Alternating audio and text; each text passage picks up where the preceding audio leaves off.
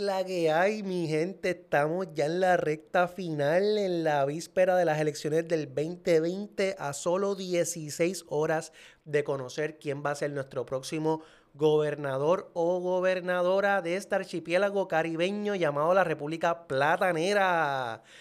Así que hoy ya finalmente eh, concluyo la escuelita electoral. Ustedes saben que esto es un invento que yo comencé hace como dos semanas para educar ¿verdad? Más que analizar y más que dar mi opinión, educar sobre el proceso electoral. Si usted llegó aquí por carambola, le recomiendo que vaya al episodio 1 de 3. ¿okay? En ese episodio yo estuve hablando de la diferencia entre el voto íntegro, el voto mixto y por candidatura. En el episodio que fue hace como una semana, un poquito más de una semana, que fue el 2 de 3, en ese fue un episodio largo en ese literalmente utilicé tres papeletas, eh, tres legislativas y tres municipales y la papeleta estatal y fui columna por columna, candidatura por candidatura, explicando cómo votar. Eh, expliqué también cómo son los distritos senatoriales, los representativos. Ese episodio es largo, pero les recomiendo que lo escuchen. Y no sé si ustedes recuerdan, pero yo les había dicho que para este último episodio de la escuelita electoral, yo les quería hablar de la maquinaria. Y esto es un episodio, esto es un tema que yo he querido discutir desde hace tiempo, desde mucho antes de comenzar el podcast. Y hoy por fin eh, tengo la oportunidad de compartir, eh, ¿verdad? Esta información que yo tengo, esta percepción de, la política puertorriqueña eh, que yo tengo. Y de nuevo, si usted está de acuerdo conmigo, me lo deja saber luego en los comentarios. Y si no, pues de eso se trata, ¿no? cada cual tiene derecho a, a pensar según su criterio. Miren, hay un montón de cosas pasando y de hecho la semana pasada eh, sucedieron un montón de cosas. Estuvo el debate de Guapa de comisionado residente que estuvo muy bueno. Están los, los bochinches estos de la entrenadora de, de Pipo Pierluisi. Eh, literalmente estamos en el, ¿verdad? En la, en la recta final, así que eh, esta es la semana que se tiran eh, todas las bombas que pueda tener un candidato sobre su contrincante, pues ya eh, en este weekend, ¿no? Es que, ¿verdad? Que, la, que las tuvieron que haber soltado. Así que yo no voy a hablar de nada de eso porque el episodio sería de tres horas y yo creo que ya, de nuevo, este ciclo lo había compartido con ustedes. Ya yo estoy aborrecido de tanto debate y de tanta tiraera y aunque ustedes no lo crean, o sea, yo soy un junkie de la política, pero también estoy igual de que ustedes. O sea, porque sí me gustaría, que de hecho ya, ¿verdad? Ya, ya, ya eso no, no, no se dio, pero me hubiese gustado eh, más debate de ideas, de propuestas, pero nada, así es la política en esta República Platanera y qué podemos hacer. Ok. Miren, yo voy a comenzar. tengo varios temas hoy. El, el, episodio de hoy les adelanto que va a estar bien interesante porque tengo eh, recogí preguntas de platanitos y platanitas que, ¿verdad? Que, me han compartido preguntas que tienen sobre mañana. Así que voy a ir sobre esas interrogantes que ustedes eh, me han hecho llegar. Voy a hablar también de mis predicciones. Ayer subí en la página de Facebook de la República Platanera eh, las predicciones para senadores por distrito y por acumulación. Hoy voy a zumbar las predicciones de la gobernación y de algunas alcaldías que también yo encuentro que, que hay que hay que tenerlas en el watch, ¿verdad? Este, eh, porque pienso que, son alcaldías interesantes, importantes, que va, va, a haber cambio. Pero quiero comenzar con lo que les había dicho, que iba a ser el tema de este último episodio, y es la maquinaria. ¿Qué es esa cosa de la maquinaria? Y yo quiero discutir este, este tema porque para mí es un tema importante. Y es un tema que si bien se puede discutir por ahí, no es un tema que yo diría que se discute con seriedad, sosegadamente, de manera objetiva y responsable. Yo creo, ¿verdad?, que, pues, que son discursos de barricada eh, que se hacen cuando, cuando abordamos estos temas y hay una realidad. Este es el elefante en el cuarto del cual nadie quiere hablar y yo creo que alguien tiene que, que tocar este tema y pues de nuevo, yo les voy a compartir lo que yo creo. Miren, ustedes escuchan mucho que se dice, no, que si la maquinaria del PNP, no que si la maquinaria del PPD, no que si Lugar no puede gobernar porque no tiene maquinaria, o que Eliezer Molina no puede ganar porque no tiene maquinaria. A veces también le hablan, eh, le, dicen la, la, estructura, ¿no? No que si Rivera Chats tiene una estructura en todo Puerto Rico. así que, ¿verdad? Para, propósitos de este ejemplo, digamos que estructura y maquinaria son sinónimos. Ok, gente, yo, yo les había dicho en el primer episodio de, de esta escuelita, en el que estuve comparando las tropas eh, grandes y las tropas con mucha historia de los Boy Scouts en Puerto Rico con los partidos tradicionales de Puerto Rico, el PNP y el PPD. Así que si usted ha escuchado ese episodio, pues de nuevo, le recomiendo que lo escuche porque voy a hacer referencia a lo que discutí ese día. Y yo hablaba de que desde mi óptica, el, cambio, la verdadera transformación, no la que propone Charlie Delgado, sino la verdadera transformación, eh, yo, y de nuevo, esta es mi opinión, eh, yo creo que debe comenzar de los partidos hacia afuera, es decir, debe comenzar con gente insertándose dentro de las estructuras partidistas existentes, entiéndase PNP y PPD, y de ahí entonces romper hacia afuera. Ok, miren, yo quiero que ustedes entiendan lo siguiente.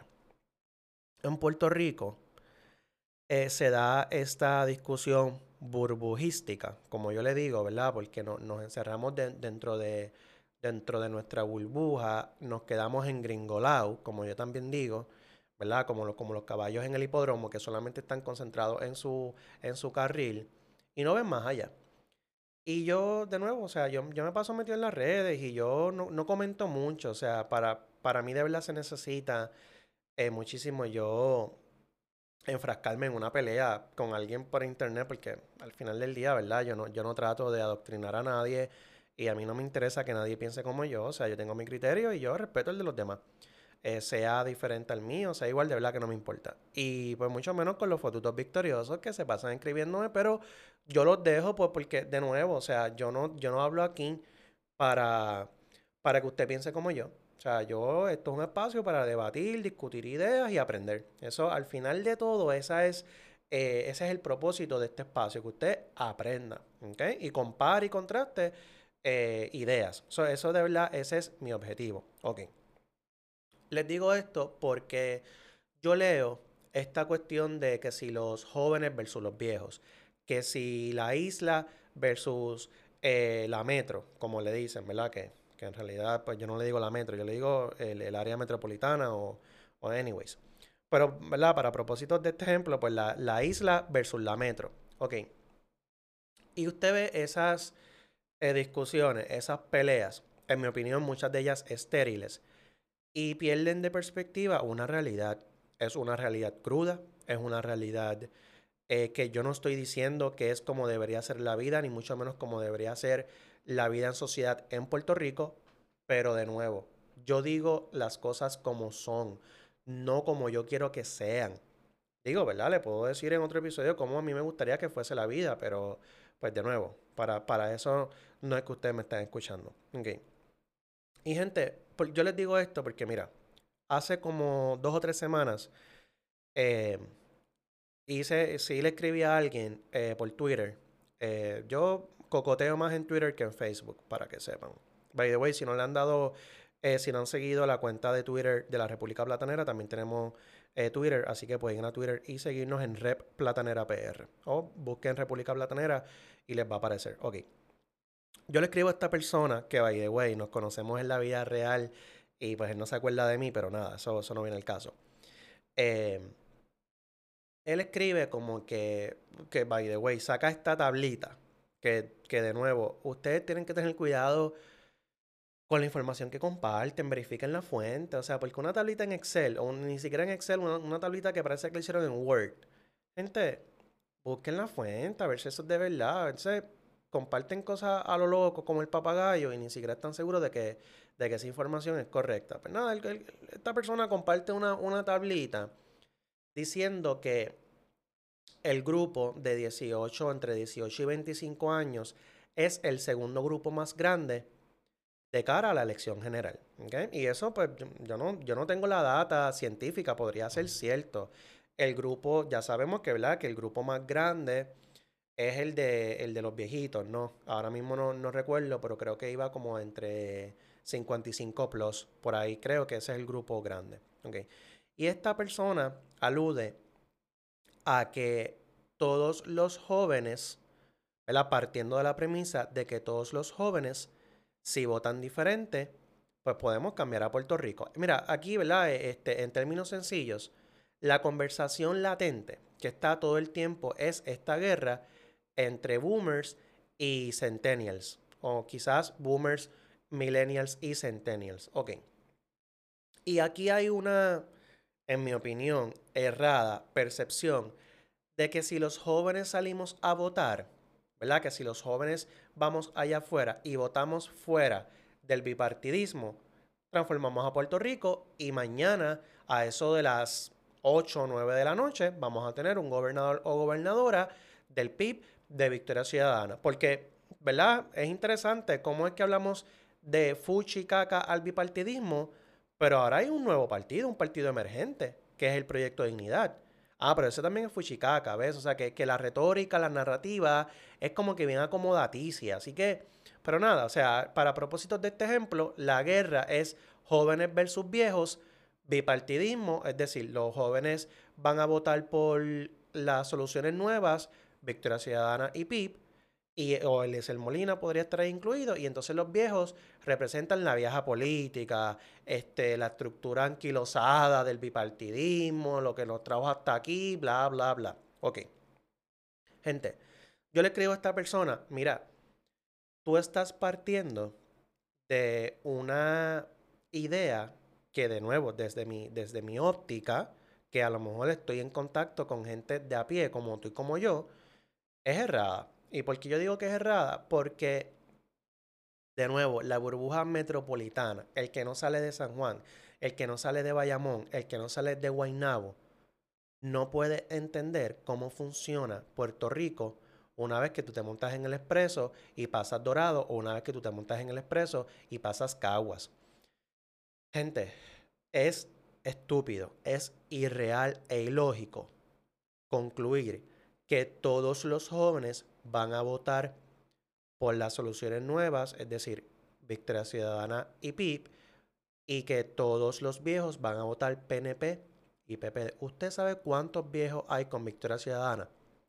Hay un montón, claro, no son la mayoría, pero hay un montón. Hay un montón de gente mayor con Juan Dalmao. Miren la viejita esta, la influencer de 93 años, que Dalmao la visitó el otro día. O sea, hay mucha gente, viejitos de 55 plus, que están con Victoria Ciudadana y con, y con, y con el PIB, entiéndase Juan Dalmao. Y hay muchos jóvenes, ¿verdad? Yo no sé si es la misma proporción, pero hay muchos jóvenes que van a rajar la palma y que van a rajar la pava. Te guste o no, esa es la realidad. Yo estoy diciendo que eso está bien. No. Yo estoy diciendo que eso está mal. No. Yo simplemente te las estoy cantando como las veo. Y usted sabe por qué yo digo esto. Porque, le, o sea, le, escribo a esta persona. Y de nuevo, lo que hizo fue burlarse.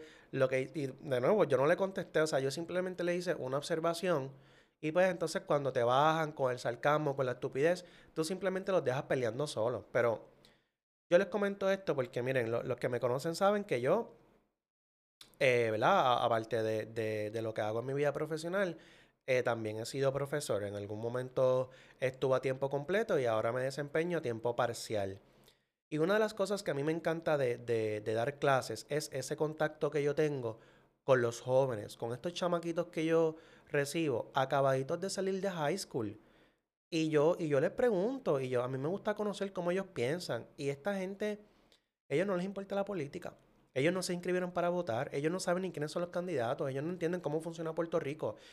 Y curiosamente, yo, ¿verdad? Comencé mi carrera como profesor en Manatí, donde estuve tres años. Este año eh, tuve como ocho meses dando clases en Caguas, que pues, aunque usted quiera, ¿verdad? decir que Caguas es área metro, pues por lo menos yo recibía muchos estudiantes de Juncos, de San Lorenzo, de Guayama, sí que verdad que, que después de nuevo eran fuera de, esa burbuja metropolitana.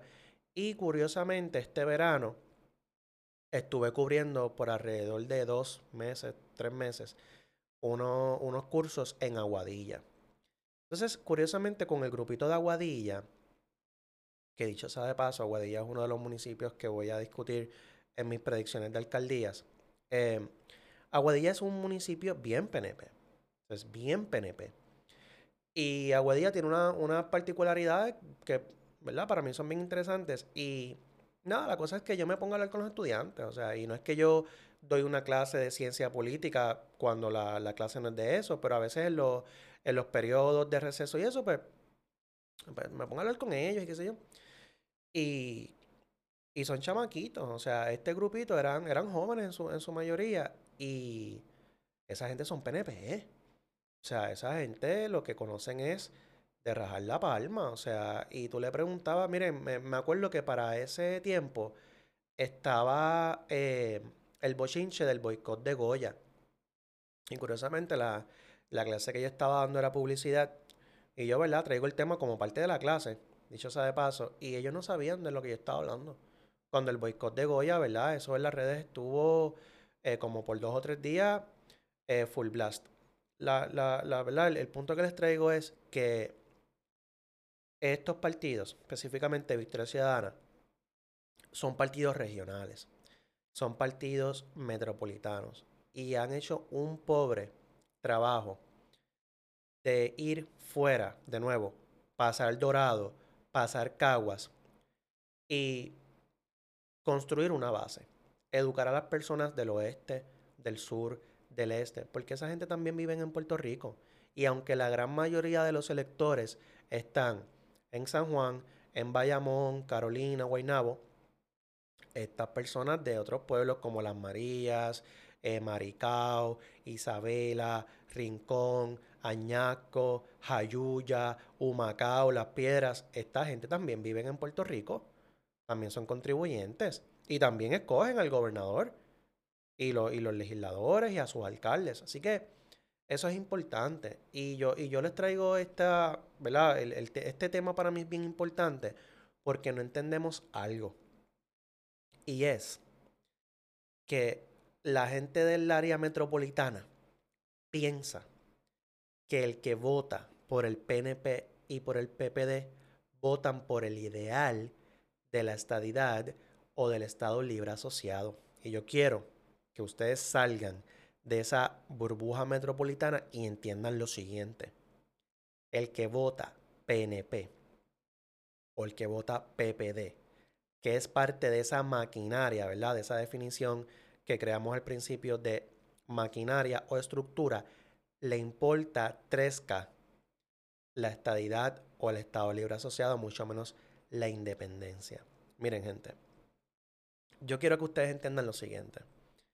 Y de nuevo, o sea, yo les hablo de mi experiencia personal, de propio conocimiento, y a mí me gusta cuando yo visito pueblos de allá, del oeste, del sur, hablar con la gente y conectar con la gente, con la gente de a pie. Y, ahí es que tú, tú, si tú pones el oído en tierra, tú entiendes cómo funciona Puerto Rico fuera de San Juan, fuera de Bayamón. Y, y, Puerto Rico, a pesar de que es una isla pequeñita, Puerto Rico es bien diverso. O sea, la, la gente es bien distinta. Es bien distinta. Gente es bien humilde, gente bien buena. Y, y que los issues de San Juan no necesariamente son los issues de, de Ponce o los issues de Manatí o los issues de Barceloneta. Y, y entonces hay algo que ustedes deben comprender y por favor, o sea, aunque usted no esté de acuerdo conmigo, internalice esto, dele cabeza, pregúntele a la gente en su familia y le van a decir, eh, no necesariamente que yo estoy en lo correcto, pero a lo mejor van a coincidir en uno que otro punto conmigo. Mire, gente, Puerto Rico, de nuevo, y, partiendo de que somos una isla pequeña, nosotros tenemos recursos limitados. ¿Ok? ¿Verdad? Puerto Rico, pues de nuevo, o sea, nosotros, eh, la, la producción que tenemos es muy poca o ninguna, dependemos en gran parte de la importación de productos y hasta de servicios. Y en Puerto Rico, obtener un trabajo es bastante difícil. Y ustedes dirán, adiós, pero ¿y qué le pasa a este que está hablando de la maquinaria, después está hablando de los PNP y los PPD, ahora termina hablando aquí de, de economía? Lo que pasa es que hay una relación bien estrecha. Y esto es algo que ustedes tienen que entender. En San Juan, en Guaynabo, eh, miren, yo les voy a poner un ejemplo. Yo trabajo por una agencia de publicidad en Guaynabo. Ustedes saben ¿Cuántas agencias de publicidad hay en Guaynabo? Hay como 10. ¿Usted sabe cuántas agencias de publicidad hay en el resto de Puerto Rico? Prácticamente ninguna.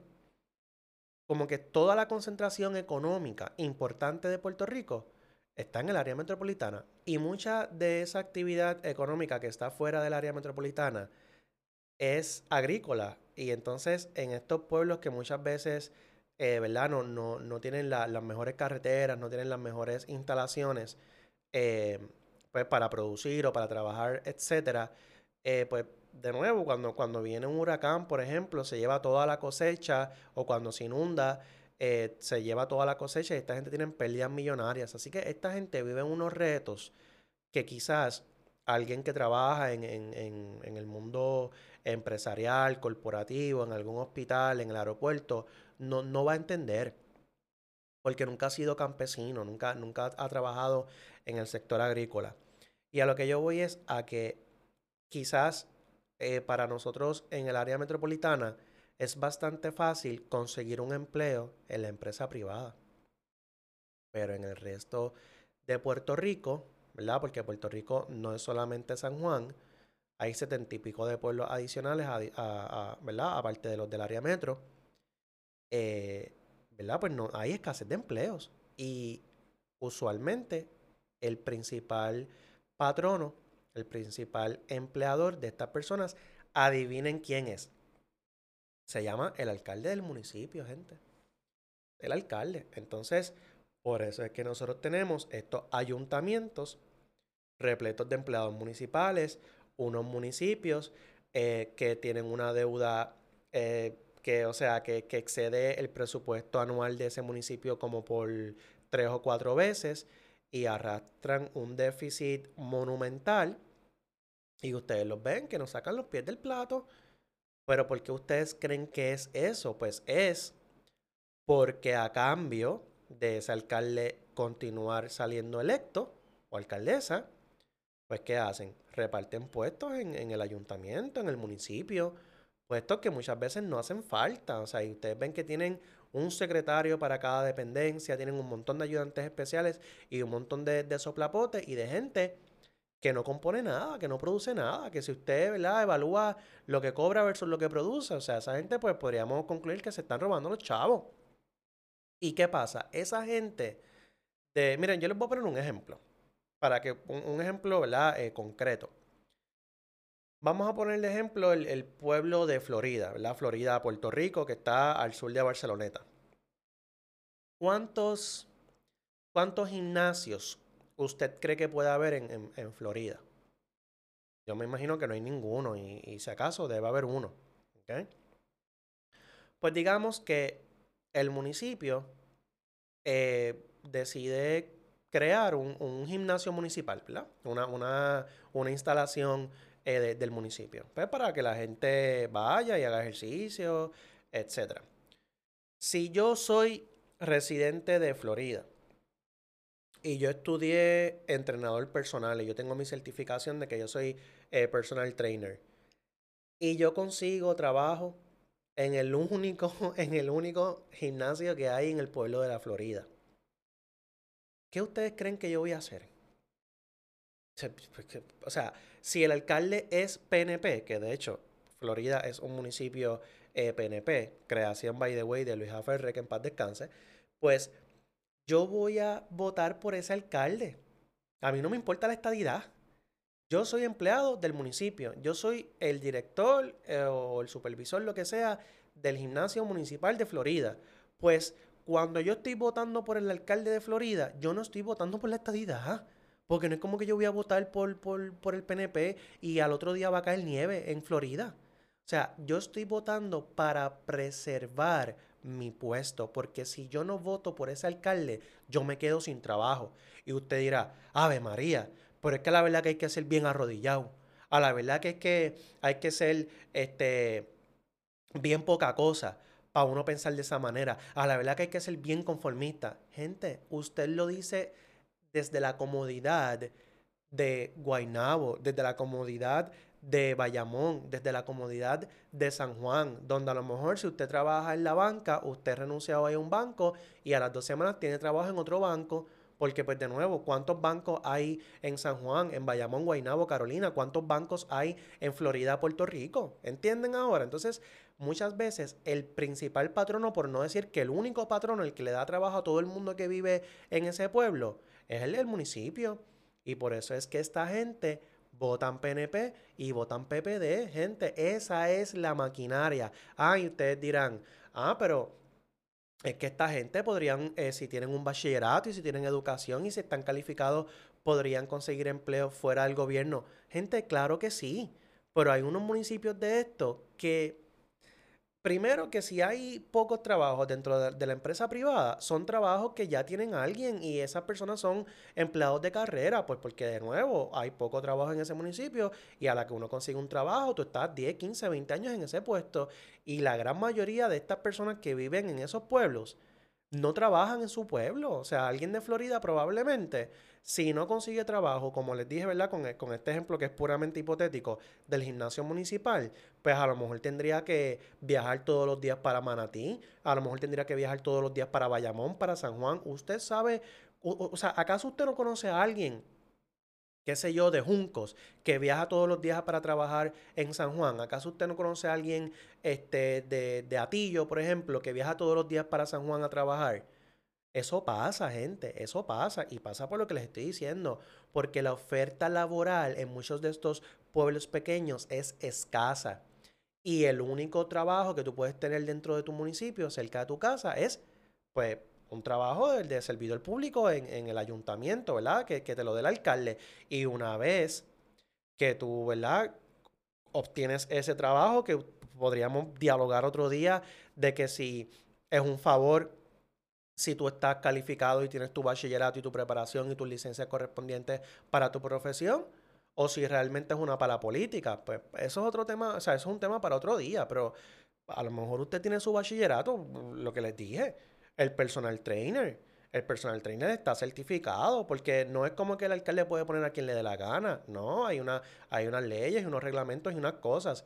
Pero el alcalde sí tiene la prerrogativa de que de los tres o cuatro gatos que hayan en ese pueblo con licencia de entrenador personal, a quien él va a coger.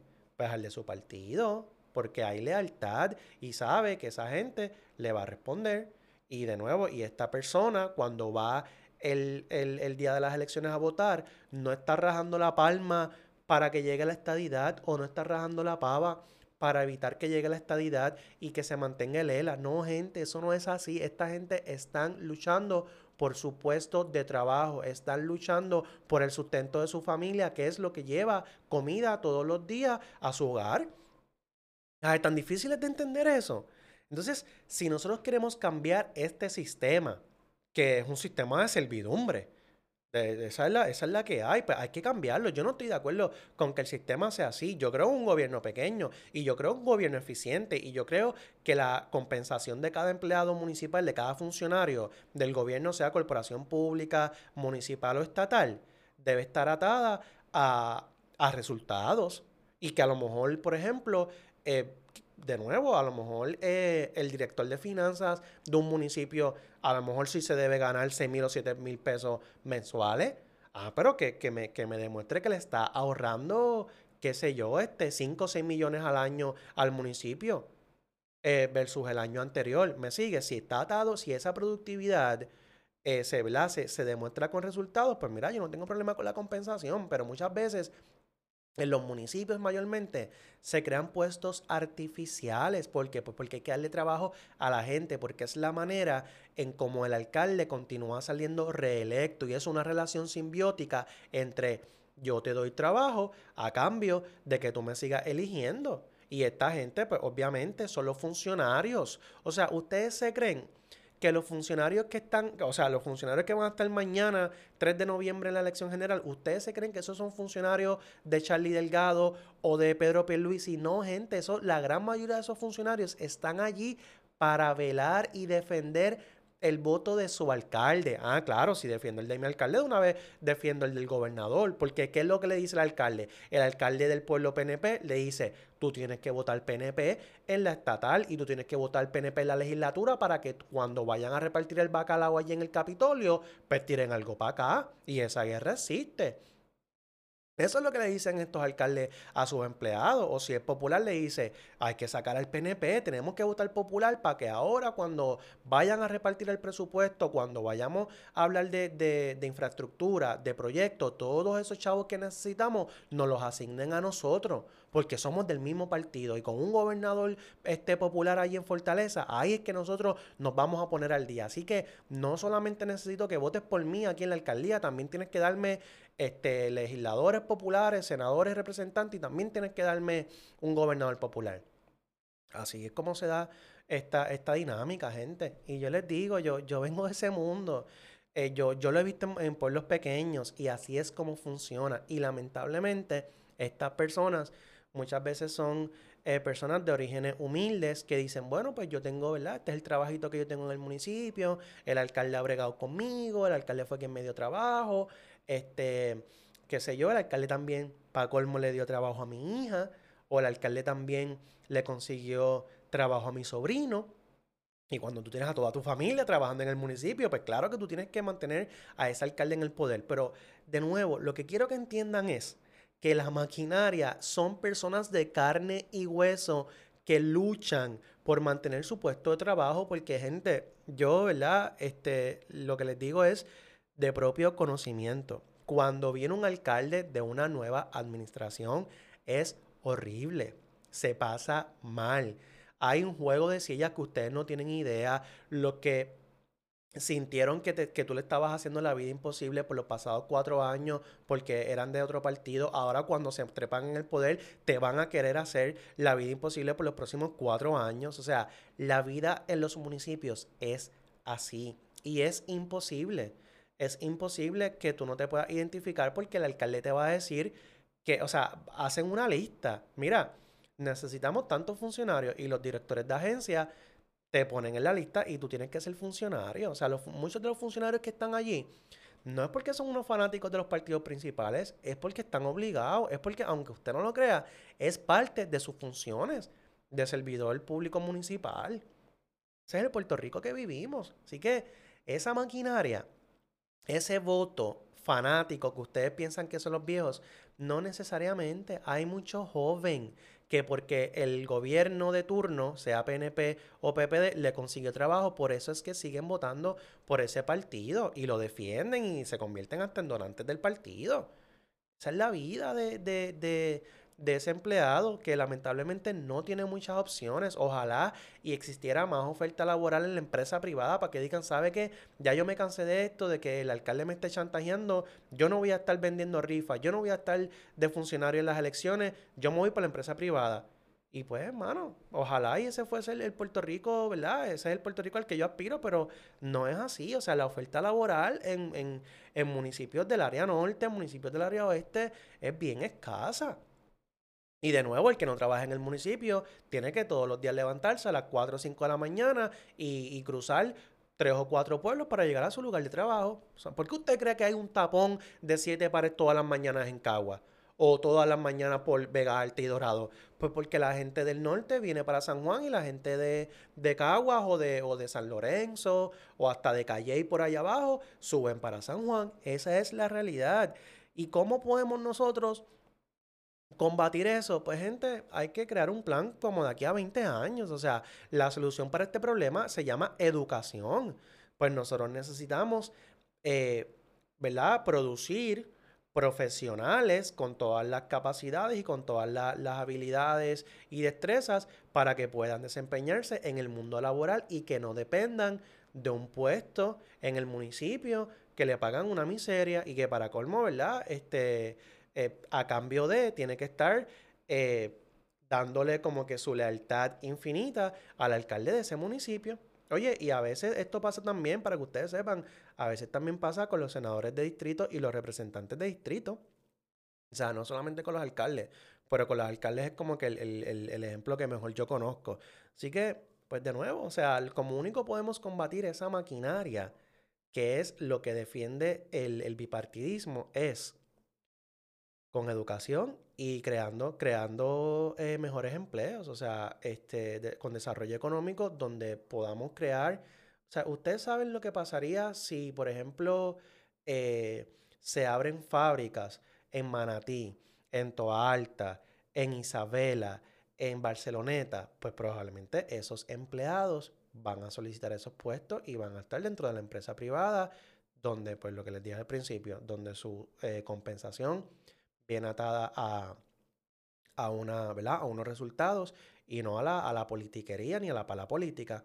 Pero pues de nuevo, hay que trabajar con eso. Así que para que ustedes entiendan que muchas de estas personas, lamentablemente, eh, son parte de, la, de, la, de esa maquinaria, pero son víctimas del proceso, gente. Son víctimas del proceso. Y pues de nuevo, hay que salir de San Juan, hay que montarse en el expreso y cruzar Dorado, hay que montarse en el expreso y cruzar Caguas. Hablen con la gente de la isla, entiendan cómo funcionan los demás pueblos. O sea, estos estudiantes que yo les comenté de Aguadilla, ¿usted sabe por qué ellos son PNP? Porque ellos tenían un negocio de, de rotulación y de imprenta y ellos le hacían toda la propaganda a uno de los candidatos. O sea que también la, esta política partidista incentiva la, economía, aunque usted no lo crea. O sea, y usted le podrá este, parecer lo que yo estoy diciendo una caricatura. Ustedes pensarán que yo ¿verdad? estoy extrapolando una experiencia bien pequeña a, todo Puerto Rico. Pues déjenme en los comentarios a ver si usted no conoce de una historia similar en otro pueblo que no, que no sea ninguno de los que yo he mencionado para que usted vea que el proceso se repite, gente, se repite. Y pues nada, eso era lo que yo quería eh, hablarles a ustedes sobre la eh, maquinaria partidista. Bueno, y vamos ahora a cómo votar. Hay unas cositas que quiero compartir con ustedes que cambiaron eh, con el nuevo código electoral. El voto íntegro. Ok, yo no le estoy diciendo que voten íntegro, usted vote como le dé la gana, pero si ustedes recuerdan antes, el candidato a la gobernación que llegaba al 3% del voto, ¿verdad? El total de, votos en la carrera por la gobernación, eh, su partido quedaba inscrito. Si llegaba al 3%, ahora eso cambió. Ahora solamente necesitas el 2%, pero oye bien, es el 2% del voto íntegro. Voto íntegro es que votas en la insignia. Arriba haces una X debajo de la insignia y más ninguna automáticamente, si tu papeleta estatal tiene 2X, eso deja de ser íntegro. Si tú quieres que el PIB quede inscrito, tienes que votar debajo de la insignia del PIB y por más nadie. Automáticamente ese voto lo acumula eh, Juan Dalmau para la gobernación y Roberto Piñero para comisionado residente. Si tú quieres que Victoria Ciudadana quede inscrito, tienes que votar íntegro debajo de la V de la victoria y ahí automáticamente Lugaro coge el voto de la gobernación y Sayira Jordán coge el voto de comisionada residente. ¿okay? Otra cosa importante del voto íntegro. De nuevo, vota como te dé la gana. Solamente estoy explicando la importancia que tiene el voto íntegro en esta elección. Segundo, solamente quedan tres partidos inscritos. tres partidos inscritos. Es decir, si el, em, el, movimiento Victoria Ciudadana obtiene, eh, qué sé yo, 8% eh, de los votos que obtenga Lugaro eh, provienen de voto íntegro y Juan Dalmau del voto que él reciba, digamos que un 5% proviene de voto íntegro, el tercer partido que queda inscrito es Victoria Ciudadana y automáticamente ni el PIB ni Proyecto de Dignidad quedan inscritos. ¿Ok? Entienda, o sea, y estoy haciendo este ejemplo porque aunque usted quiera derrotar la vieja política, el PNP y el PPD van a quedar inscritos, nos guste o no. ¿Ok? Así que el PNP y el PPD quedan inscritos y el tercer partido que obtenga la mayor cantidad de votos íntegros se juega el tercer lugar de la inscripción. ¿Ok? Y eso es bien importante porque el partido que no quede inscrito pierde la franquicia. Y por franquicia, entiéndase, en los funcionarios que va a tener dentro de la Comisión Estatal de Elecciones por los próximos cuatro años. Que eso es, de nuevo, parte de esa andamiaje, de esa estructura, de esa maquinaria que estuvimos discutiendo al principio. Y por último, el nuevo código electoral dice que el partido que gane la gobernación no es el que va a nombrar al próximo eh, presidente de la Comisión Estatal de Elecciones, sino el partido que obtenga la mayoría del voto íntegro. Por ejemplo, digamos que gana Charlie Delgado, pero el voto íntegro de Charlie Delgado, digamos que fue un 30%. Eh, y digamos que el de Pedro Pierluisi fue un 33%, a pesar de que Pierluisi perdió porque sacó menos votos que Charlie, pero como obtuvo más voto íntegro, el PNP sería el partido que nombraría el próximo presidente de la Comisión Estatal de Elecciones. Yo no sé cuán importante sea eso para, para ustedes y para mí tampoco, porque pues número uno, se podría enmendar la ley y número dos, eh, lo vamos a ver ahorita, yo no veo cómo va a haber una mayoría en el Senado. Así que nada, pero para que sepan que esa es eh, ¿verdad? la connotación, digamos, que tiene el voto íntegro, aparte de ser una de las maneras de cómo votar. Importante, gente.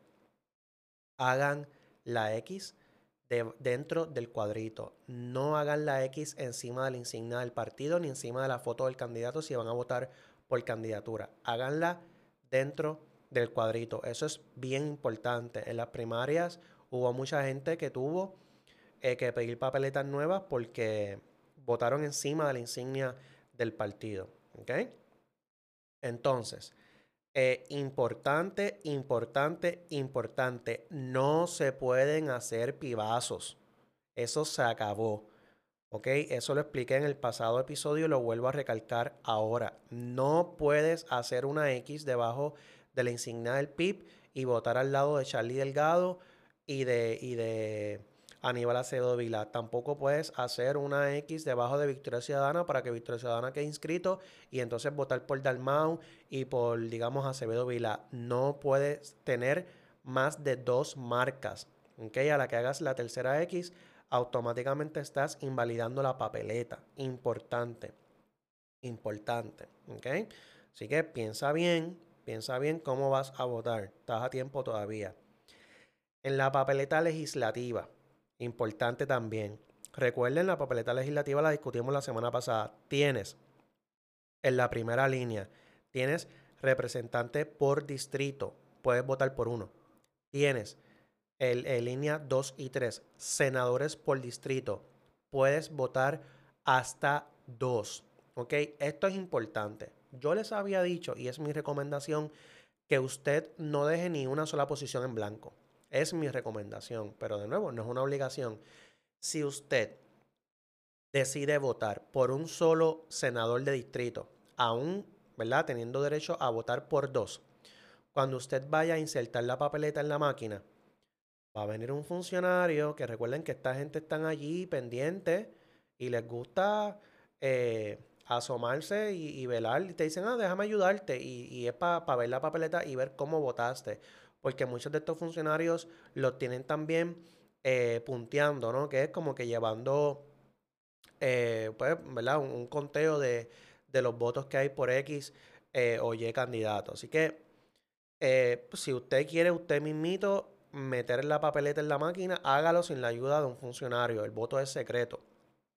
Entonces, como en la papeleta legislativa puedes votar hasta por dos eh, senadores de distrito, si tú votaste por uno, cuando tú insertas la papeleta, la máquina tiene una pantallita y te va a decir que te faltan marcas. Tú le puedes dar a continuar. Escúchame bien, porque los funcionarios son truqueros. Específicamente con los viejitos. Si usted va con su abuelito o con su mamá o su papá, estén pendientes de esto. ¿okay? Las personas mayores tienen derecho a un asistente. Así que usted puede ayudar a, las personas mayores con esto. Ok, el, el funcionario que va a estar allí de colegio te va a decir, ah, te falta una X en senador por distrito. No, no, no, no, no, no. Tú puedes votar hasta por dos senadores. No es que tienes que votar por dos senadores. De nuevo, yo recomiendo, hay opciones, gente, hay opciones. Victoria Ciudadana tiene todos los senadores de distrito, de los ocho distritos. El PIB siempre tiene sus senadores de distrito y creo que Proyecto Unidad tiene uno que otro senador de distrito. Así que opciones hay. Opciones hay. Pero si aún así usted lo quiere dejar en blanco, sabe que entonces usted dice, no, no, no, no, ya yo voté por un senador de distrito, vamos a darle continuar y le puede dar continuar. ¿Ok? Entonces, luego del senador de distrito están los seis representantes de acumulación. Acuérdese que solamente puedes votar por uno, ¿ok? Y si votas íntegro, el que acumula es solamente el primero que está de los seis, el primero que está. Así que si tú quieres votar íntegro, pero no quieres que acumule el primero que está en la columna, pues entonces haces una X al lado del que quieres que se lleve el voto de representante por acumulación y también en la columna de abajo, senador por acumulación. Y eso sería ya voto mixto intrapartido. Mira, algo que yo escuché, lo que yo escuché y eso de verdad es una estupidez. Ok. Este ejemplo que acabo de dar, si usted vota, in, perdóname, si votas mixto, que es decir, haces una X eh, debajo del partido, digamos que hiciste una X debajo del PNP, automáticamente todos los candidatos del PNP, representante y senador de distrito, esos tres están acumulando un voto. Y entonces, representante de acumulación y senador de acumulación, el que está en la, en la primera línea, acumula un voto. Pero digamos que tú no quieres votar por el representante por acumulación de, que está en la primera línea, digamos que es Pichi Torres Zamora del PNP. Digamos que tú quieres votar por eh, José Bernardo Márquez de Victoria Ciudadana. Hiciste una X. Ok. Al lado de Betitito. Entonces, en senador por acumulación, digamos que el que acumula primero en tu distrito es Tommy Rivera Schatz. Digamos que tú tampoco quieres votar por Tommy para senador por acumulación, quieres votar por Valga Vidot. Pues tú vas, Valga Vidot está lo último porque él es independiente e hiciste la X al lado de Vargas Vidot. Ok, ¿cuántas X tienes? Tienes tres. Tienes la de que está debajo de la palma y automáticamente las primeras tres líneas, que es representante de distrito y los dos senadores de distrito, ellos acumulan. Ellos allá tienes tres votos, más los dos que hiciste fuera. El de Betitito en Victoria Ciudadana y el de Valgas Vidot. Él está independiente, así que él no tiene insignia. Ok, escúchenme bien porque esto lo, lo escuché ayer y es una estupidez. Hay gente que está diciendo que hay que votar por candidatura para que obligatoriamente estén las 5X y evites que luego los funcionarios, eh, por ejemplo, si tú hiciste una X debajo de del PNP, pues automáticamente el representante de distrito, que en mi caso es Rodríguez Aguiló, él va a coger un voto. Pues entonces, como lo estás haciendo mixto, eso se presta para que entonces venga un funcionario y haga una X al lado del representante de distrito popular o del PIB. Mira, gente, eso es embuste. Cuando usted vota, ese, ese voto se adjudica al momento. ¿ok? Y cuando se transmiten luego al final del día los resultados, los funcionarios no sacan todas esas papeletas y se ponen a contar a palito como era para allá, para los 80 y los 90, ¿ok? Eso no es así. Si usted quiere votar limpio y quiere votar rápido y seguro y quiere votar mixto porque a usted le interesa que los tres eh, senadores y representantes de distrito sean de su partido de preferencia, sea el PIB, el PPD, el PNP, pues usted hace una X debajo de la insignia y luego en senador y representante por acumulación que quieres votar fuera de ese partido, pues entonces tú escoges por candidatura. Si quieren ir directo a hacer las 5X, lo pueden hacer. Pero es que es que yo creo que se presta como que para confusión, porque entonces hay gente que viene y dice, ah, puedo votar hasta por dos senadores. Sí, pero dos senadores de distrito. Entonces, que esto es lo que está pasando con el voto adelantado. Mucha gente para colgar a Tommy vienen y votan por los cinco que están en el PNP y dejan a Tommy sin, sin X. Pues automáticamente invalidaron la papeleta. Que yo no estoy seguro si cuando si tú votas bien en los demás eh, puestos, pero por ejemplo en acumulación Senado hiciste eso, que como que hiciste 5X menos Tommy yo tengo que confirmar, y si alguno tiene la contestación, me lo puede escribir cuando escuche este episodio, de si invalidas la papeleta completa o si solamente estás invalidando ese, ese escaño, el de senador por acumulación. De verdad que tengo esa duda. Pero pues de nuevo, eh, practiquen su voto antes de mañana y no se dejen meter las cabras. ¿okay? Usted puede votar mixto, ese voto se adjudica y luego allá en la comisión eh, pues sí, esas papeletas es que se sacan y, ¿verdad? y se vuelve a, contabilizar. Pero gente, eso se hace en balance. Yo les expliqué la, semana pasada lo que es en balance, que no es otra cosa que tener funcionarios eh, ¿verdad? en representación de cada uno de los partidos. O sea, así que es bien difícil que venga alguien y se ponga a hacer una X en otra columna cuando tienes uno del PIB, uno del PNP, o, sea, velándote. De verdad que hay gente que se quedó todavía ya contando con palitos en los 80. Ok. Seguimos. Eh, ya les dije lo de votar en el, en el recuadro y bien importante, gente, voten con el Sharpie. Yo he visto una discusión, yo no sabía que esto era, eh, ¿verdad? Un tema pero aparentemente mucha de la gente que votó por correo votaron con lápiz o bolígrafo y esa marca la máquina no la lee. Ese problema no lo vamos a tener mañana porque nos van a dar un Sharpie. Si el Sharpie no tiene suficiente tinta o lo que sea, pide que te lo cambien. ¿Okay? Hay gente que está diciendo que si llevar su propio marcador, que si por el COVID. Aparentemente y alegadamente van a desinfectar el marcador antes de dártelo. Mira, yo no sé de verdad qué decir aquí. Si usted quiere llevar su propio Sharpie, pues llévelo, pero asegúrese pues de que sea el finito, que es el que te dan allí en, la, en el colegio. No venga con un Sharpie de esto, con un marcador de esos gigantesco, que haga, que haga la, marca allí en la papeleta y se traspase hasta la mesa de, la caseta de votación. O que ponga las papeletas una encima de la otra y que cuando haga la marca eh, se pase a, a las otras dos o tres papeletas. O sea, no, de verdad que ese tema no, no sé cuán importante sea, pero, pero de nuevo, eh, el, punto es que la X tiene que estar hecha con un Sharpie dentro dentro del recuadro. Entonces, gente importante, si usted trabaja mañana y, cuando suba este, cuando suba este episodio a Facebook, voy a busquen en el Facebook porque lo voy a, lo voy a colocar también la opinión del secretario del trabajo. Escuchen bien, escuchen bien, hay gente que trabaja mañana. Y digamos que tú trabajas mañana 7 a 3. Si tú trabajas 7 a 3, tu patrono no puede decirte que vas a trabajar corrido y que a las 3 te vas a votar. No, no, no, no. La ley dice que el patrono tiene que otorgarte dos horas con paga. ¿Ok? Porque ¿qué pasa si tú vives en Utuado y, trabajas en San Juan? pues sales a las 3 de, San Juan, a lo mejor no te da tiempo de llegar al colegio a las 5, ¿ok? Así que usted tiene derecho a dos horas con paga. Ah, que si fuiste a votar y tú eres empleado por hora y la fila estaba nasty y te tardaste dos horas y media y ponchaste luego de dos horas y media, bueno, pues el patrón te va a pagar esas dos. La media hora que te cogiste adicional, pues no te la va a pagar, ¿ok? Porque la ley lo que dice es que tiene dos horas.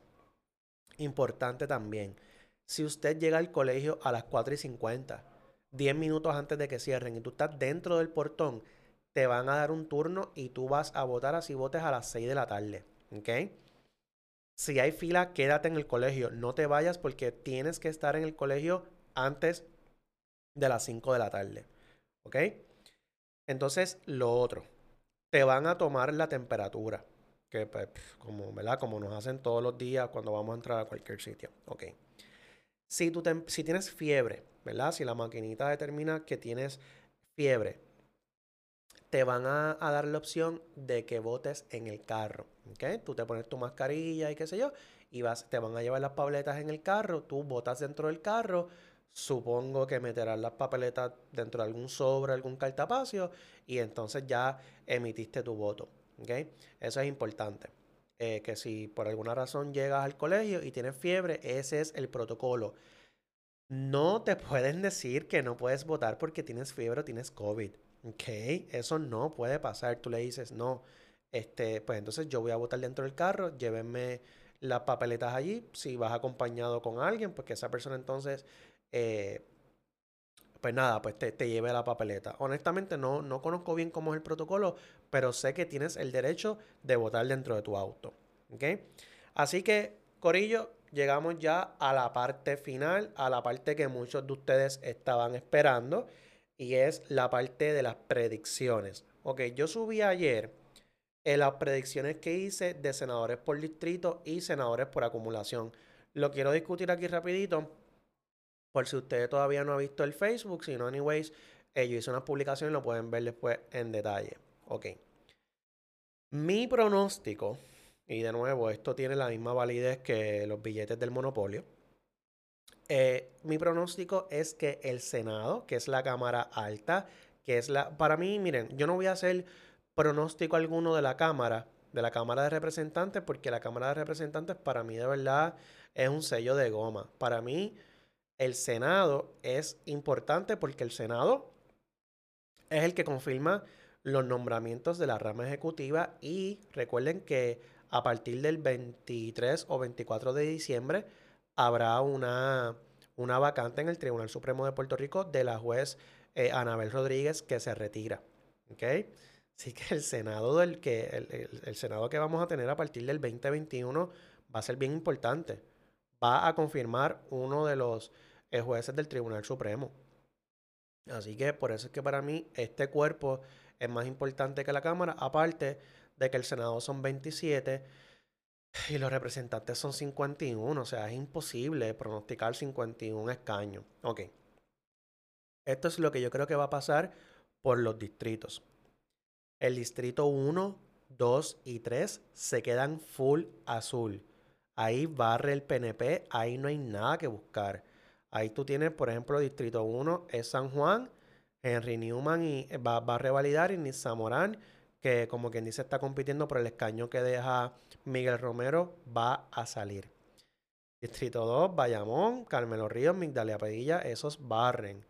Y recuerden que Bayamón, ah, junto a Manatí, que está en el distrito 3, son eh, las capitales de La Palma. O sea, ahí en el distrito 3 va a ganar Yoito Pérez y Chayan Martínez. Así que ahí no hay break.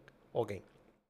Donde la cosa se empieza a poner interesante es en el distrito 4, Aguadilla. Distrito 4, yo tengo a Luis Daniel Muñiz, que es incumbente, revalidando, y a Ada García, que es popular. Ok. Ada García es compañera de Migdalia González.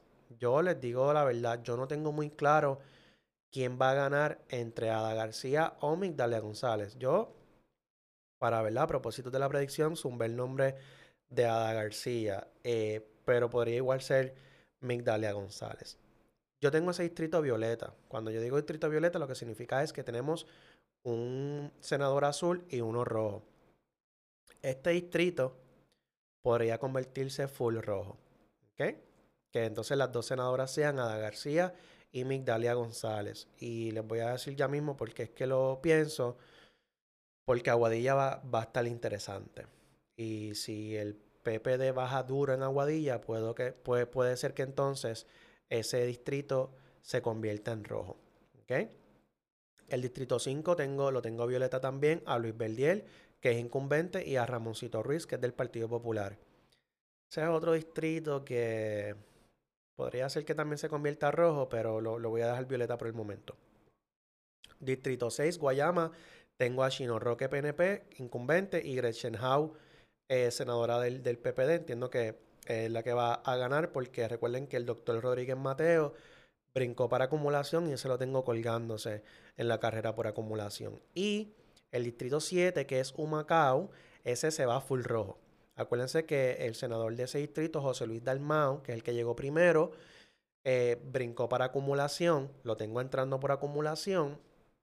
Y entonces Gil Roman Abreu, que también es del Partido Popular, lo tengo entrando en el distrito 7. Así que ese distrito se va a ir full eh, popular.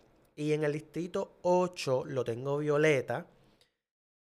Para propósitos de predicción, tengo a Naida Venegas, pero podría ser que Marisita Jiménez sea la que entre del PNP. No estoy seguro. Yo de verdad que estoy bien indeciso entre cuál de las dos PNP va a entrar, si Naida o Marisita. Me estoy inclinando por Naida, pero de nuevo, estoy bien inseguro en esa contienda. Ahora, Entiendo que Javier Aponte, el hermano del alcalde de, Carolina, entra, que es popular. Ok.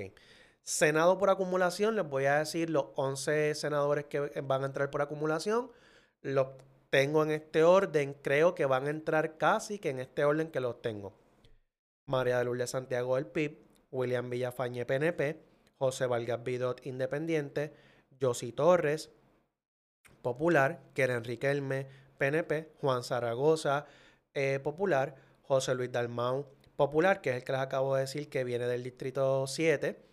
Eh, Tomás Rivera Chats 8. Yo sé que hay mucha gente que piensa que Tommy se va a colgar, pero yo creo que va a bajar al octavo puesto, pero entiendo que entra. Entiendo que entra y parte, o sea, entiendo que entra por las metidas de pata que están haciendo los PNP en la papeleta legislativa. Lo que les dije, con tal de colgar a, a, Tommy, están votando por cinco senadores por acumulación y eso pues invalida esa contienda. Así que al restarle un voto a Tommy por hacer esa normalidad, también le está restando un voto a los otros cinco. Así que pues nada, o sea, que, que igual no estás haciendo nada, o sea, con, con, hacer eso. Si lo que querías era colgar a Tommy, pues tenías que hacer solamente una X al lado del senador que querías eh, de ese partido, ¿verdad? El PNP por acumulación, que yo había dicho, que el que más posibilidades tiene, incluso, que es el favorito de Pierluisi, si gana la gobernación para eh,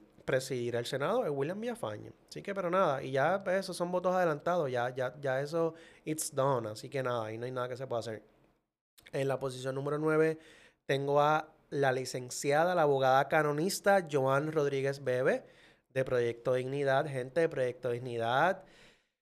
Eh, la encuesta del Nuevo Día que publicó ayer, domingo, eh, César Vázquez saca un 5%. Y si ese 5% se mantiene íntegro en la papeleta legislativa, o por lo menos no íntegro, pero Joan Rodríguez coge ese voto, entiendo que Joan entra. Y entonces en la posición 10 y 11 tengo a Ana Irma Rivera Lacen y por último a Rafael Bernabe. Así que esos son los 11 senadores por acumulación. Vamos a ver si me guayo o no me guayo. Vamos a ver cómo van a estar estas predicciones. Ok. Eh, algunos de ustedes me pidieron eh, que hiciera predicciones de alcaldías. La alcaldía que me pidieron fue San Juan. Mira, gente, San Juan eh, probablemente es la contienda más interesante.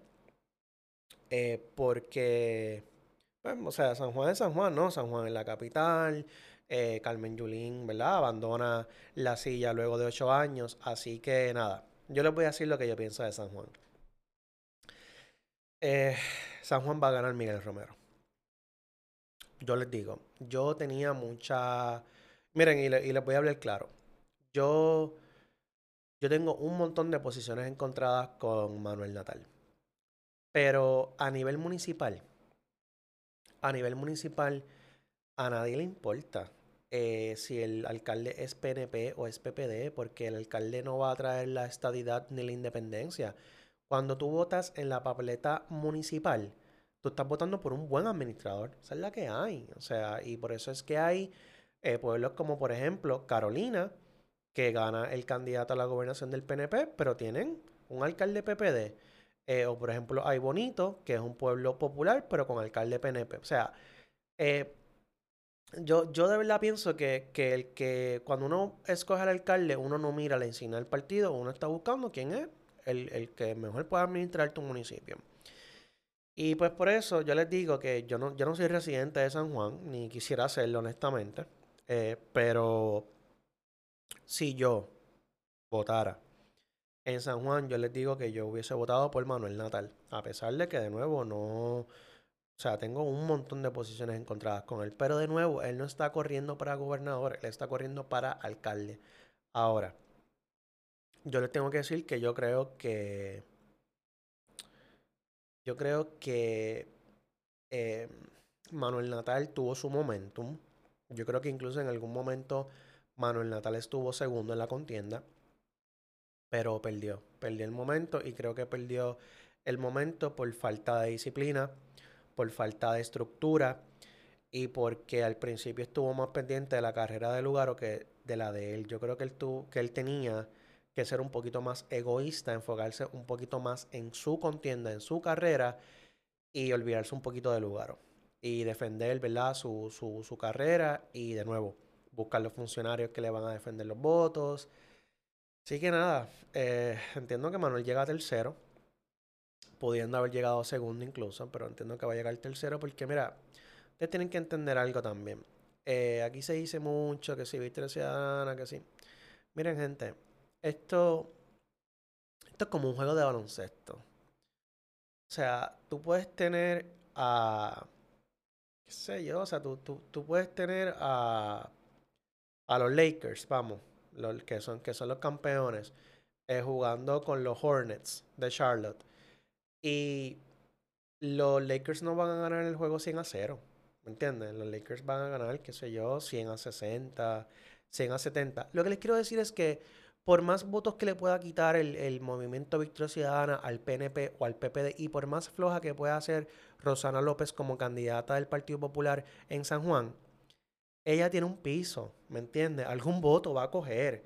Así que llega el momento en que por más que tú puedas, ¿verdad?, sangrar al candidato eh, electoralmente hablando, llega el momento en que ya, o sea, en que ya no va a seguir cayendo. Entonces, pues cuán, o sea, yo, yo estoy seguro de que Manuel Natal tiene el voto joven, pero la pregunta es, ¿y el, y el 55 plus? O sea, ese voto es importante. Entonces, como estamos condenando a los viejitos en vez de educarlos, pues ese es el problema. Así que me hubiese gustado que Manuel Natal hiciera historia. De nuevo, yo, ¿sabes? Yo no simpatizo con el 99% de las cosas que dice o hace Manuel Natal, pero creo que a como candidata a San Juan es excelente. Creo que, el, que tiene esa energía, él conecta muy bien con los jóvenes. San Juan es una ciudad universitaria. Las principales universidades de Puerto Rico están en San Juan. Así que nada, o sea, eh, tuvo el momento. Yo sé que la encuesta de Miguel Romero en algún momento lo tuvo segundo. Y nada, y también hay que darle crédito, o sea, hay que darle crédito a Miguel Romero. Miguel Romero es un candidato medio mongo y medio flojo, pero es un candidato que no tiene escándalo, es un candidato disciplinado. Oye, Miguel Romero lleva haciendo campaña desde el 2014, gente. Yo no sé si ustedes recuerdan que en el 2014 hubo una eh, elección especial del PNP por la presidencia del, del comité municipal, que ahí estaba Leo Díaz, que fue el que ganó, estaba Miguel Romero, estaba también el de el senador aquel que enseñó las nalgas. Está Arango, Arango y, y Kimi Rashki. Eh, tú tienes, o sea, y, Miguel Romero perdió esa, esa contienda. Y luego entonces Leo Díaz volvió a ir a una eh, primaria con Miguel Vivoni, que pues, obviamente Leo Díaz vuelve y gana. Y pues ya sabemos que todo, ¿verdad? Que, fue lo que pasó, que, que Carmen Yulín revalidó. Pero lo que te quiero decir es que Miguel Romero es un candidato que lleva corriendo para San Juan desde hace seis años. ¿No me entiendes? Versus, pues, Manuel Natal, que a lo mejor se decidió el otro día a correr por San Juan. Así que es bien difícil. Y, uno de los estrategas de, de, Miguel Romero es eh, Kit Cajita. Yo no sé, ¿verdad? Los que son más jóvenes, eh, Kit Cajita es todo un personaje. Si usted no sabe quién es Kit Cajita, vaya a YouTube y vea ese maravilloso video eh, con Ojeda y Cuchín que fue donde bautizaron a Ángel Cintrón como, como Kit Cajita. De nuevo, Ángel Cintrón es un, PNP, o sea, un... O sea, eh, si usted busca en Google, escribe Partido Nuevo Progresista, te sale una foto de Kit Cajita. Pero, pues de nuevo, el tipo, ¿verdad? Es un, es un fanático, pero es un fotuto, pero el licenciado y es un tipo que como estratega, ¿verdad? Zapatero sus zapatos. Entonces, pues de nuevo, está en el equipo de Miguel Romero y hay que dársela. O sea, han hecho una buena campaña. O sea, la campaña de Miguel Romero, a pesar de que siempre ha estado al frente, la campaña siempre ha trabajado como si estuviese eh, perdiendo la contienda. Y pues, de nuevo, o sea, hay que darle el crédito. Y pues nada, no sé qué pase con Manuel Natal. Honestamente, no sé a qué él se dedique ahora en su vida. Prácticamente Manuel Natal no ha trabajado en nada que no sea en la política. Manuel Natal se graduó de escuela de Derecho y rápido entró a la Cámara. Así que de verdad no sé. Pero pues de nuevo, hubiese sido una buena oportunidad para Movimiento Victoria Ciudadana. Igual van a hacer historia, van a llegar tercero, desplazando al PIB a un cuarto lugar. Pero pues nada, esa es la que hay en San Juan. Ok. Quiero hablar de Aguadilla. Aguadilla, me voy a tirar aquí el charco. Tengo esta predicción en Aguadilla. Creo que es un poco arriesgada, pero la voy a hacer. Eh, la incumbente es Yanitzia Irizarry. Y el que la está retando es Julio eh, Roldán, del PPD, que es un muy buen candidato. Y todos sabemos lo que pasó en la primaria entre Yanitzia y, Rivera Guerra. Miren, Aguadilla es un pueblo bien PNP. Yo creo que Yanitzia prevalece, en mi, en mi hipótesis. Eh, Yanitzia prevalece, pero por el punto bicicleta. Y cuidado si por menos de 100 votos y hay recuento automático. ¿Ok? Así que entiendo que Aguadilla se queda PNP a nivel de alcaldía, pero es lo que les digo. como hay mucha efervescencia en Isabela eh, con el candidato del Partido Popular eh, y mucha efervescencia también con Julio Roldán, entiendo que si ese movimiento populete se comporta similar en la legislatura, eh, específicamente en la carrera de senador por distrito, por eso fue que dije que Aguadilla, para, de, ¿verdad? Creo, está tirando violeta o se va a ir full eh, popular. Ok. Tenemos San Germán. San, Germán, eh, Isidro Negrón, que es el alcalde actual, lo veo en serio aprietos. Y creo que San Germán eh, se va con Virgilio Olivera, que es el que lo está retando. Y San Germán cambia a, a PNP. Así que yo creo que San Germán va a ser una de las sorpresas de la noche. va a ser una elección bien cerrada, pero creo que San Germán se va a PNP. Y por último, tenemos a Ponce.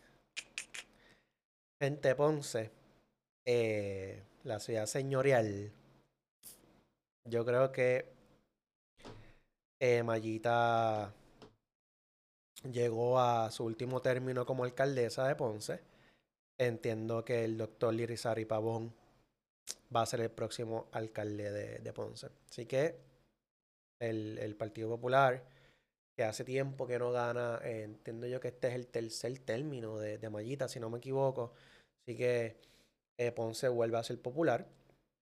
Y por eso es que también tengo un poco de duda con el Distrito 5, porque pues de nuevo, si baja fuerte el PPD, con esa ola del doctor Irizarry Pavón, puede ser entonces que, también el distrito 5 se vaya full rojo. Por el momento lo tengo violeta, pero pues de nuevo, no me sorprendería que se vaya a rojo. Y ahora sí que sí, mi gente, lo que ustedes quieren escuchar, la predicción de la carrera por la gobernación. Miren, yo les tengo que decir que la carrera por la gobernación va a estar bien interesante. Eh, yo no. Yo creo que no va a haber sorpresas para nadie. Eh, sí, vamos a tener que hacer un análisis como de aquí al sábado. Una vez, ¿verdad? Que sepamos todos los resultados y el ganador esté certificado por la comisión. Eh, va, a haber un, un, un análisis post elección. Pero yo no creo que sea sorpresa para nadie que el próximo gobernador de Puerto Rico se llama Pedro Pierluisi. Eh, yo creo que Pedro va a ganar por menos del 1%. Y no me sorprendería tampoco que haya recuento automático en la carrera por la gobernación. Eh, yo, yo, antes de yo comenzar este podcast, yo pues me pasaba haciendo Facebook Lives en mi, en mi cuenta personal de Facebook. Y yo me acuerdo que el día de, o creo que fue antes de la primaria, yo había tirado mi predicción. Y mi predicción era, obviamente, ¿verdad? En aquel momento todavía no sabíamos quién iba a ganar entre Wanda y Pipo. Mi predicción era que Charlie contra Wanda ganaba Charlie y que Charlie contra Pipo gana Pipo. Y yo pues tengo que decir que como este, dos meses después, eh, me sostengo en ese, en ese análisis. Eh, Charlie estuvo al frente. Charlie, cuando Charlie gana la primaria, Charlie estuvo al frente, pero Charlie perdió momentum. Y Charlie perdió momentum por dos cosas.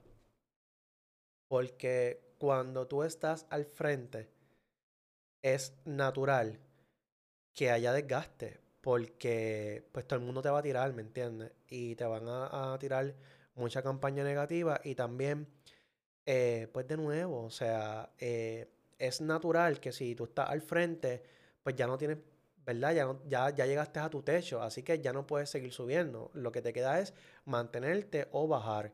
Y pues por eso es que es mejor venir de menos a más, como por ejemplo un Juan Dalmau, que es que el de, de, los seis candidatos es el que tiene el momentum. O sea, Juan Dalmau viene de menos a más, viene, sube y sube y sube.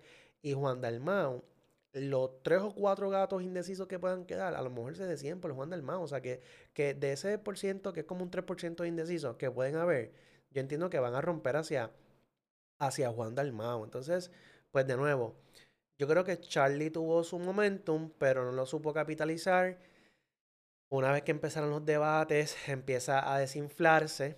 Eh, su, de verdad, que su postura eh, con el tema de la perspectiva de género fue un fiasco, fue horrible, fue desastroso y nada, o sea, eh, a mí me da mucha lástima decir esto porque tenemos un partido nuevo progresista que el candidato, ¿verdad? En el 2016, eh, eh, eh, Ricardo Rosselló ganó con apenas un 42%, o sea, automáticamente tenías alrededor del 60% de, de, Puerto Rico en tu contra. el manejo de María, el verano del 19, luego la lucha por el poder entre Tommy, entre Pierluisi, yo no sé si ustedes se acuerdan hasta de cuando Rivera Chat se estaba proponiendo que nombrarán a, como secretaria de Estado a Jennifer para que Diego dejara la comisaría y viniera a ser gobernadora. Entonces entra Wanda, o sea, el PNP ha sido una novela. Y entonces que, que o sea, que Pedro Pierluisi tenga la oportunidad de convertirse en gobernador. Un candidato que el pueblo estadista lo rechazó en el 2016. Que el Tribunal Supremo le dijo, no te vista, no, no, no te vista que no vas cuando intentó usurpar el poder. O sea, it is what it is, gente. Y, y, nada, por eso es que yo les digo, hay que, hay que replantearse muchas cosas y, y nada, o sea, quizás estos partidos emergentes, Victoria Ciudadana, el PIB, el mismo PPD, quizás deban sentarse y deban este... O sea, vamos a hablar claro. La única razón por la cual eh, Pedro Pierluisi eh, puede convertirse mañana en el próximo gobernador de Puerto Rico es porque toda la oposición está dividida. O sea, si ustedes entran a las redes, la guerra que hay actualmente es entre Victorioso y Pipiolo. ¿Sabes? El nuevo bipartidismo, eh, tú sabes, ese es el nuevo bipartidismo. Tanto que critican a la vieja política, que son unos fanáticos y entren a las redes. Esa tiradera que hay entre los de Dalmau y Lúgaro es horrible. Y nada, o sea, también nos encaminamos a un gobernador que va a ganar con menos del 40% del electorado. Así que, por eso les digo, yo ahora mismo no hay mucho análisis que yo pueda hacer. O sea, ¿qué yo les puedo decir? Que está brutal, está brutal. Eh, yo les digo, o sea, pero Luisi no es mi candidato favorito, pero hay que hablar claro. O sea, hay que leer claro también. Y aquí, de nuevo, yo las canto como las veo. Pero Perluisi es un candidato medio mongo, medio flojo. Pero al final del día no es un Rivera Chats que cae mal, ¿me entiendes? O sea, es un candidato, pues, que uno lo ve así flojo, este, que tú lo escuchas hablando y rápido quieres cambiar el canal. Pero pues, hermano, el, escándalo este que salió de la entrenadora, yo ni voy a tocar ese tema, porque es un tema delicado y nada, y, no quiero entrar en ese tema, pero. Pero pues, nada, o sea, sí, ¿verdad? Luce dentro de los méritos que pueda tener esta persona, sí luce como una altimaña, como una estrategia de campaña última hora, de desespero. Y honestamente, si luego del Oppo Research, ¿verdad? El Oppo Research es como que toda esta investigación que hace un candidato de su oponente. Y pues, o sea, es el fango, ¿no? Que, que tú, en momentos como estos, tú entonces le tiras. Tengo que decir que, pues, de nuevo, los méritos, ¿verdad? De esta persona los tiene y, pues, de nuevo, si de verdad tiene evidencia, que vaya a las autoridades correspondientes. Pero dejando a un lado y hablando solamente del panorama político, les tengo que decir que si el equipo de Charlie, de verdad, la única tierra, el único fango que encontraron de Pierluisi fue eso de la entrenadora, come on. ¿Tú me entiendes? O sea, hermano, o sea, valida lo que estoy diciendo. El tipo, claro, el tipo no es el tipo más nice del mundo, no es un Juan Dalmado de la vida, que es un tipo súper simpático. Pero pues sí, lo peor que tú le pudiste encontrar fue que le estaba diciendo, niña, contéstame el teléfono, que quiero verte. Pues tú sabes, pues ¿Entiendes? O sea, dentro del elector este 55 Plus, pues el tipo cae bien, porque pues de nuevo eh, lo ven como un tipo sosegado, lo ven como un tipo ecuánime. Y tengo que decir también que Cari Pierluisi y su hermana se graduó de directora de campaña, o sea, le corrieron una buena campaña. El anuncio eh, con la borinqueña fue un buen anuncio. Y todas estas cosas las podemos, o sea, tenemos un año entero, ¿verdad? El, el, el 2021 completo para eventualmente analizar y, retrotraer todos estos temas. Pero pues de nuevo, Pierluisi resultó ser un, un candidato pues flojo, pero sin, sin negativos muy altos. Y al final del día, este, como dicen por ahí, a río revuelto, ganancia de pescadores. O sea, tienes una oposición entre Lizel Molina, Juan Dalmau, este Lúgaro, eh, toda esa oposición, pues se sigue fragmentando. Entonces, el PNP, que tradicionalmente es un partido eh, disciplinado, de unidad, pues van a, van a rajar esa palma como siempre lo han hecho. Y el truco del plebiscito, que por eso es que los partidos de oposición eh, ¿verdad? Querían boicotear el, plebiscito y pues, o sea, con razón, porque obviamente lo querían, eh, lo querían boicotear porque es una treta del PNP para con el gancho de la estadidad atraer a ese elector estadista que a lo mejor está un poquito molesto con el partido y que ya que una vez que estaba allí iba a votar por el sí, pues entonces le daba el votito también a Pierluisi de una vez. Y oye, es una treta, pero es una treta que funciona, así que pues también está ese gancho de la estadidad eh, así que nada, gente. Eh, vamos a tener una, eh, un gobierno compartido. porque como les dije ayer en el análisis que subí a Facebook con lo del Senado, yo entiendo que el PNP termina con 13 senadores. Y los distritos que les dije que yo los veía maybe inclinándose un poco más hacia el Partido Popular, que es el distrito 4, pues entonces eso dejaría al PNP con 12 senadores. Si el distrito 5 por casualidad también se convierte a rojo, pues entonces eso dejaría al PNP con 11 senadores. Y así que vamos a tener un, senado de alianzas, o sea, porque yo no, yo no veo cómo ninguno de los dos partidos principales va a llegar a los 14 votos para elegir al presidente. Así que vamos a tener, si gana Pierluisi y el PNP ¿verdad? Mi, mi, pronóstico está mal y me guayo y el PNP digamos que tiene mayoría y termina, qué sé yo, con 15 o 16 senadores, va a haber gobierno compartido porque Pierluisi y Rivera Chats son dos partidos totalmente distintos, ¿entiendes? A pesar de que son PNP, Tommy no cree en la... O sea, Tommy no es PNP, Tommy es Tommy. Y él va a hacer lo que le dé la gana en el Senado y, y, y Pierluisi va a tener un tostón en el Senado, o sea, como lo tuvo Luis Fortuño en su momento y como lo tuvo Wanda Vázquez, eh, antes de Wanda Vázquez, como lo tuvo eh, Ricardo Rosselló en su momento también con Rivera Chats. Así que va a haber gobierno compartido aunque gane Luis Y si yo estoy equivocado y gana eh, Charlie, pues va a tener, pues, pues, evidentemente va a ser como en el 2004, gobernador popular y legislatura PNP. Así que eh, abróchense los cinturones porque vienen cuatro años fuertes. Y la comisaría residente, mano, se llama Jennifer González. O sea, ahí sí que no hay mucho que analizar. O sea, eh, Jennifer, parecido a lo que les dije de Pierluisi.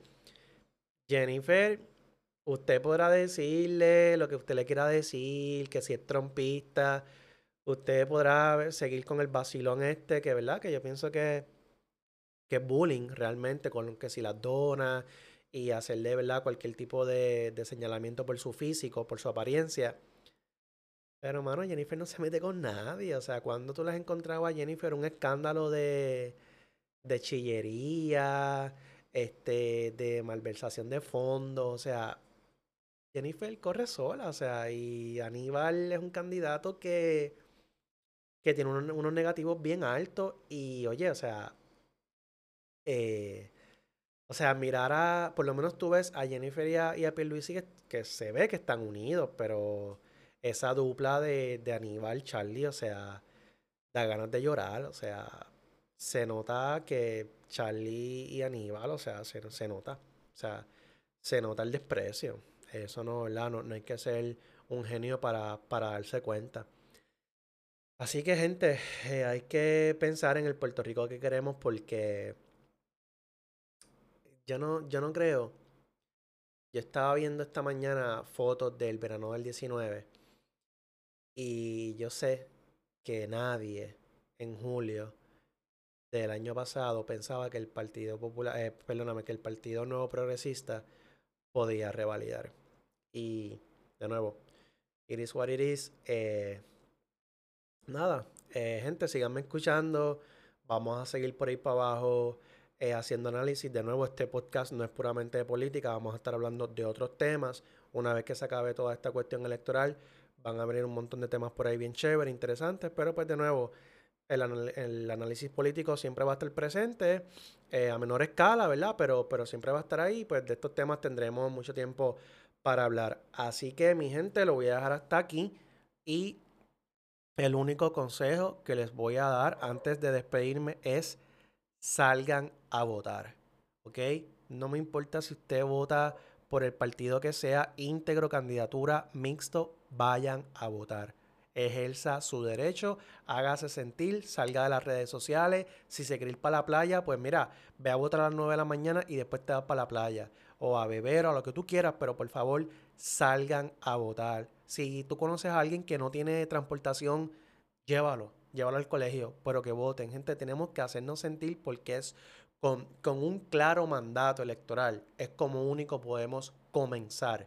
Es solo el comienzo, pero pues por algo se empieza, ¿verdad? Así que eh, la transformación de Puerto Rico no es la burundanga esa que está diciendo Charlie Delgado, es nosotros levantarnos y nosotros construir un Puerto Rico y de nuevo, desde mi óptica comienza por ahí, votando. Así que nos vemos en la próxima semana y ahí sí que vamos a ver quién ganó y quién perdió y cuánto me guayé en mi pronóstico. Nos vemos.